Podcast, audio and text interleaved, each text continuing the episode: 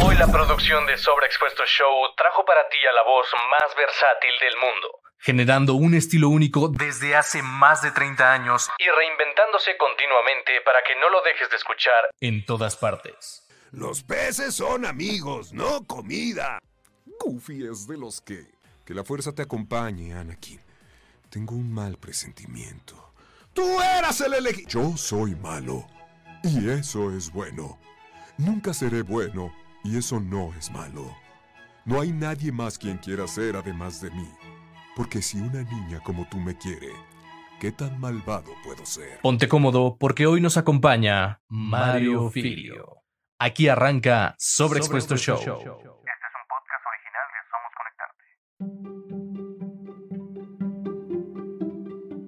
Hola, ¿qué tal a toda la comunidad de Sobreexpuesto Show? Yo soy Abraham Juárez y como ya vieron en el intro, hoy nos acompaña Mario Filio. Un aplauso, por favor. Ay, qué escándalo hacen por nada, Chihuahua. Hola, Abraham, ¿cómo estás? ¿Qué, tal, tal, Mario? ¿Cómo andas? Súper bien, gracias. Y ustedes, qué gusto estar de nuevo por acá, qué padre. No, el gusto es todo nuestro. Y pues ahora sí que la de cajón, ¿cómo has estado en la pandemia? ¿Cómo se ha movido la parte de la locución, del doblaje? ¿Qué ha pasado? Fíjate que en general hubo un tiempo, bueno, tuvimos un tiempo de descanso.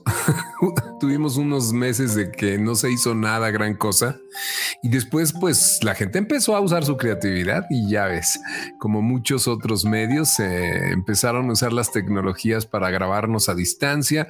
Vinieron muchas películas y series y yo no he parado, así que está muy bien son estos, son estos días de acelere uno tras otro, porque también no, no me dejarás mentir que cuando todos estamos en home office, pues como que estás encendido las 24 horas, entonces no hay de que voy en el auto, o salí a comer o de que estoy en una junta o no, nada, todo el día trabajando, gracias a Dios.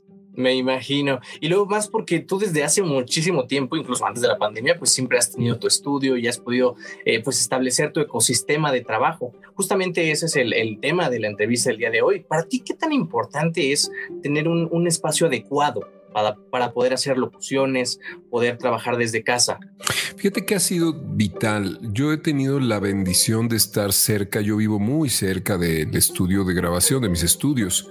Entonces, a pesar de que tuvimos que cerrar y de que tuvimos de que dejar de dar servicio al público, pues yo seguí usando mis estudios para ir a grabar porque en casa pues no, no tuve manera de acondicionar. Tengo una cabina portátil que armo y me saca de apuros.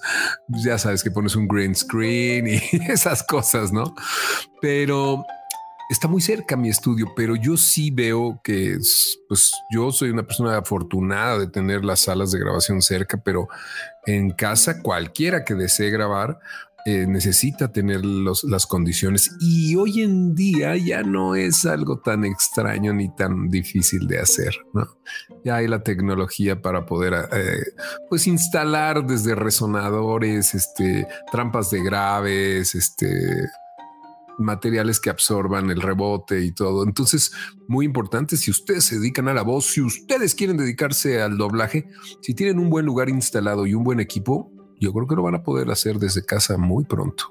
Y eso justamente me lleva a la siguiente pregunta, porque antes, eh, pues los que estudiamos actuación y queríamos empezar a hacer doblaje, pues se estilaba mucho ir a hacer sala, ¿no? Ir a sentarse ahí a esperar a que un director nos pudiera llamar o ver nuestro trabajo. Ahora, desde el otro lado, ¿tú cómo, o sea, qué le dirías a la persona que está empezando y que ya no puede ir a hacer sala por la pandemia? Sí, está terrible y además, fíjate, antes de la pandemia, tampoco permitieron mucho ya hacer sala por las cuestiones de secrecía, ya sabes, de que tenían que estar pues todo muy seguro para que no vieran la película, los materiales y no tomaran fotos. Pero eh, ahora se está implementando el que puedas ya mandar un demo. Antes en el doblaje no se usaba demo, no se usaba enviar demo, pero he oído de dos o tres colegas que por ahí estaban hablando de eso para los directores, de que les pudiéramos mandar nosotros una, una parte de nuestro trabajo, una grabación para los chicos que no son conocidos y de esa manera pudieran reportarse ante ellos. Y una cosa que yo creo que es el plus es que digas que tienes manera de grabar desde casa, que tienes buen equipo, que tienes este acondicionamiento acústico. Entonces, si se logra eso, yo creo que muchos van a poder hacer más corto el camino para empezar a grabar. ¿Cómo crees que esta nueva forma de trabajo afecte en un futuro? ¿Crees que ya nos quedemos así para siempre? Yo creo que no, yo creo que va a haber un, híbrido ahí entre esto y, o sea, va a venir a beneficiar en tiempos y movimientos. Yo, yo sabes que siento que de pronto van a haber en una misma compañía salas presenciales y otras donde estén los ingenieros trabajando con los que estamos en línea. Porque sí, en realidad, este, algunos hemos podido hacerlo si contamos con el equipo y el acondicionamiento. Y otros han tenido que ir. Yo me he enterado de algunos que han tenido que ir. Entonces, este, y gente sobre todo que pues sabe actuar, pero no sabe conectarse ni manejar una computadora. Entonces, es una pena porque es cuestión generacional. También hay gente que pues no puede ni podrá, no quieren saber de computadoras. A mí grábame, yo hago mi trabajo. ¿no? Entonces yo creo que va a llegar una mezcla, un buen mix, así como en las escuelas, los que vayan a, las clases presenciales o en línea. Entonces, ¿tú crees que ahora ya va a ser un poco más el, talento va a tener que autoproducirse más o menos un poco para poder eh, tener exhibición? Mira, más que autoproducirse, sí tener los aditamentos necesarios, porque las plataformas que están usando para grabarnos están increíbles. ¿eh? Están cada día están perfeccionándolas. Entonces están siendo súper amigables, súper fáciles de accesar pero aún así hay gente que, bueno, ya cuando le dices, oye, a ver, espérate, vas a conectar un micrófono USB, eh, necesitamos que estés conectado por línea, no, no te conectes Wi-Fi. Oye, necesitamos que tengas un micrófono de condensador, eh, de preferencia consigue estas marcas o esta línea. Oye, necesitas tener un, un corte, un pad o un limitador para cuando tengas escenas de gritos o muy cerca el control. Entonces, todas estas cosas, hay quienes dicen, ni me las expliques, amigo no le voy a entrar. Y ya lo he visto, yo sí lo he visto. Ni le muevas. Pero fíjate, a diferencia de eso, el otro día me habló un querido amigo que hace 15 días cumplió 89 años, don Francisco Colmenero. Me dijo, oye, cuate, quiero comprar mi equipo porque ya veo que no voy a salir en mucho tiempo. ¿Y qué me recomiendas? No, entonces, este, pues él se armó, tiene su computadora, sus micros y su acondicionamiento acústico. Entonces, si un hombre de esa edad lo hace, todos lo podemos hacer. Claro, es cuestión de, tener la actitud, ¿no? Sí, claro, claro de avanzar. Y justamente eso me lleva al otro tema, porque ahorita eh, para los seguidores y que estén viendo esta entrevista, recuerden que nos ayudarán mucho compartiendo, dándonos like, porque este es el podcast de Sobreexpuesto Show, pero también usted, señor Mario, también tiene el podcast de Mario Filio. Algo que te quería comentar, eh, en este podcast pues justamente platicamos con muchas personas que están en el medio eh, de locución, de doblaje, y cuando lo empecé, tú fuiste uno de nuestros primeros invitados.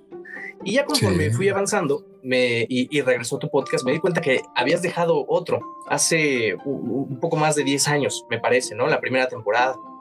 Y dije, no, hombre, eh, cuando yo voy, ya Mario viene de regreso.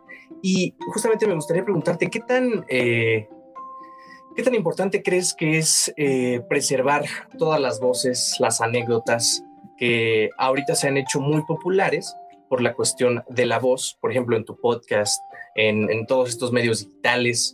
¿Tú crees que sea nada más una temporada o después se le empiece a dar todavía más auge al doblaje y a los voiceovers? No, yo creo que están tomando un auge increíble las nuevas generaciones. Tú ves las reacciones de los chicos en las redes y dices, qué padre, todavía se sorprenden.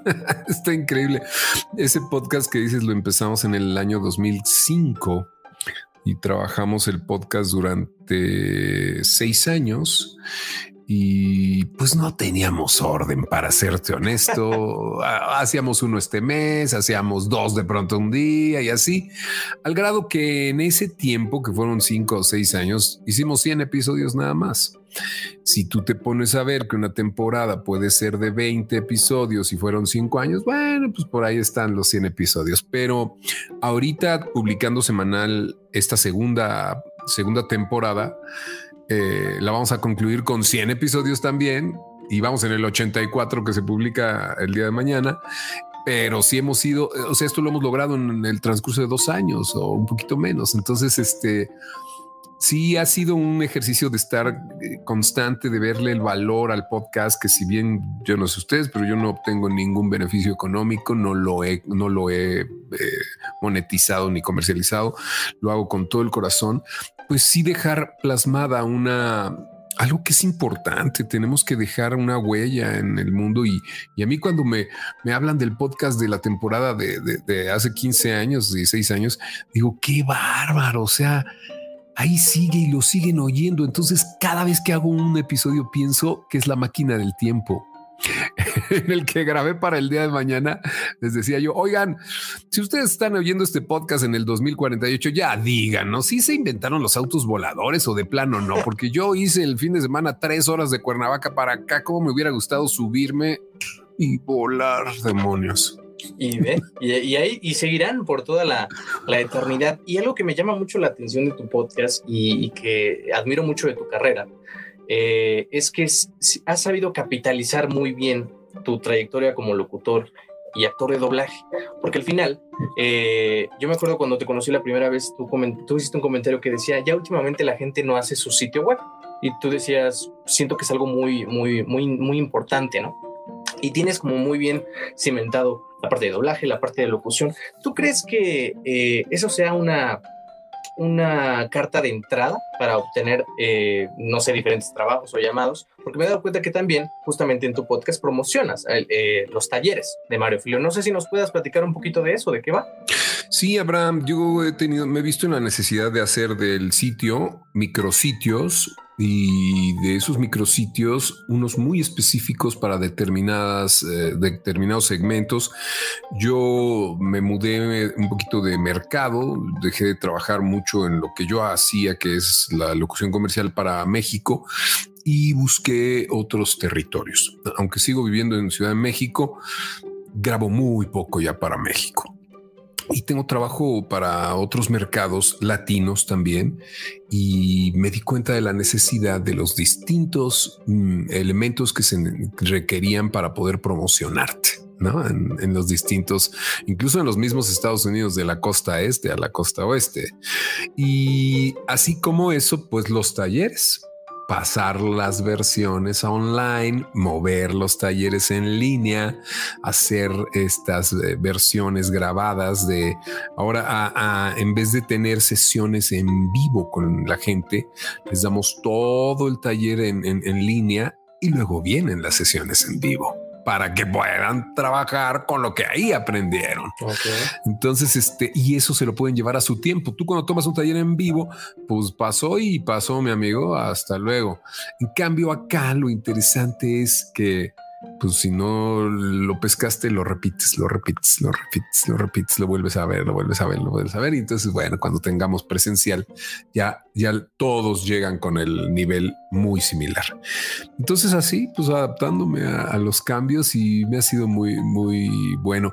Fíjate, y, y adaptándome a la tecnología. Hoy tuve severos problemas con mi computadora.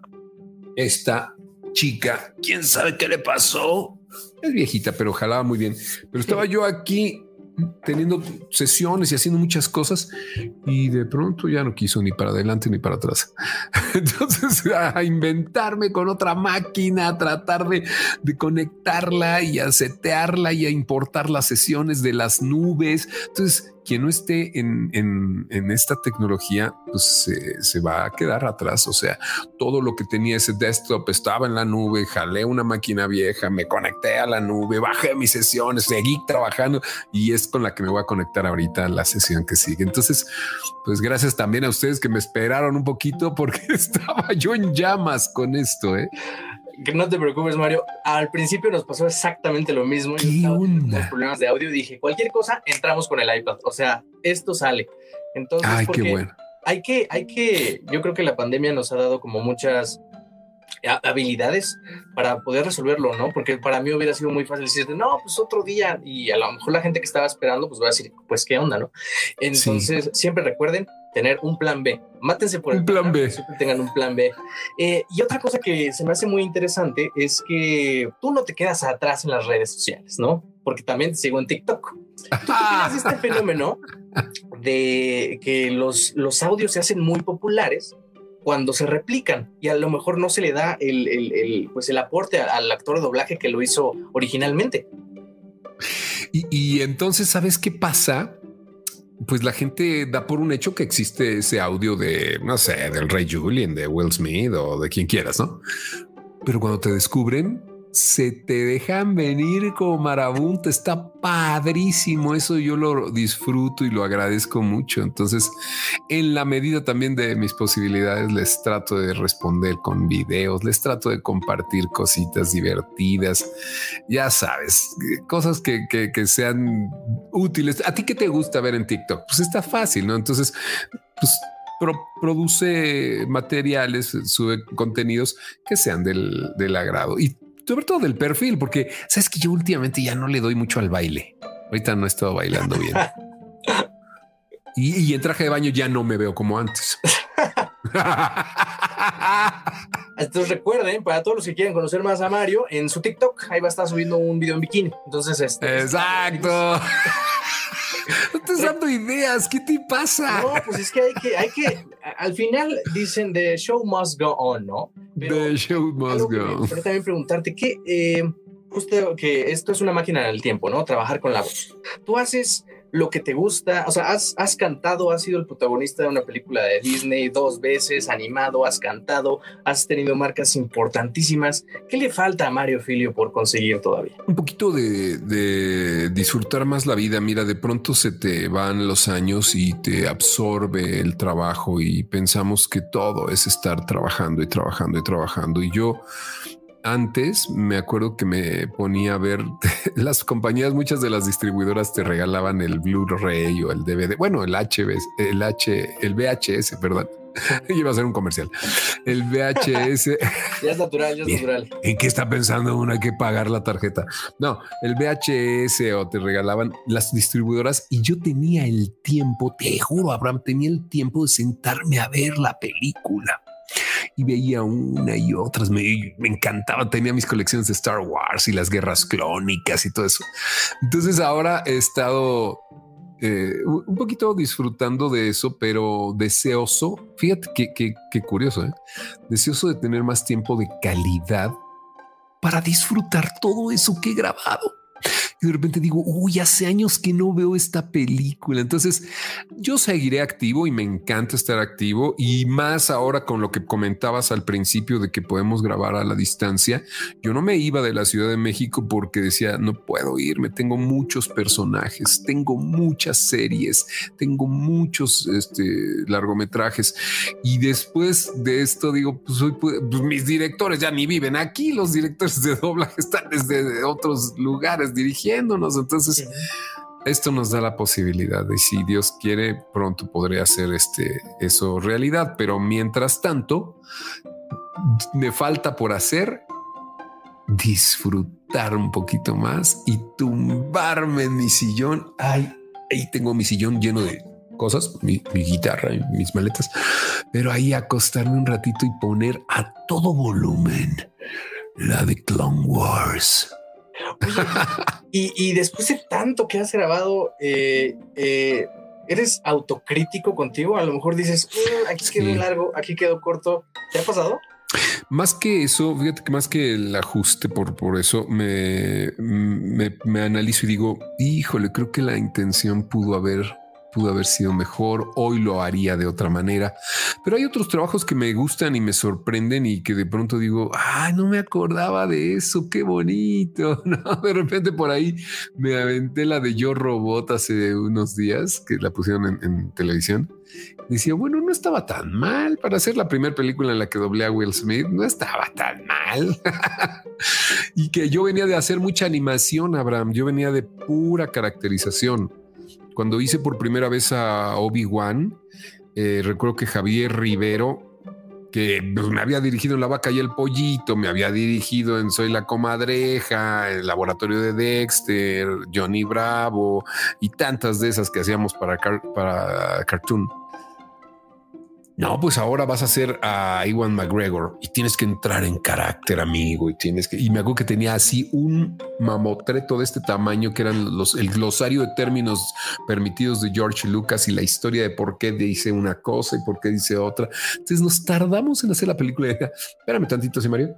Es que estoy viendo aquí en la página 432 que dice Obi-Wan no puede nunca perder el control, ni decir esto, ni decir lo otro. Obi-Wan, su tendencia será a esto, pero sus sentimientos no se podrán mostrar este, a primera a la luz de primera instancia. Lo primero para él es la república y estar con el emperador, aunque este sea un traicionero. y cosas de esas, ¿no? Y así, así las adaptaciones, porque todos los diálogos cuando hacen, cuando están dirigiendo, si él dice aquí en lugar de decir vamos Anakin, no hay labial, tú lo sabes, pues ahora Anakin, ¿no? Entonces esas cosas siempre y cuando las autorice George Lucas. Exacto, al final el cliente es el que decide, ¿no?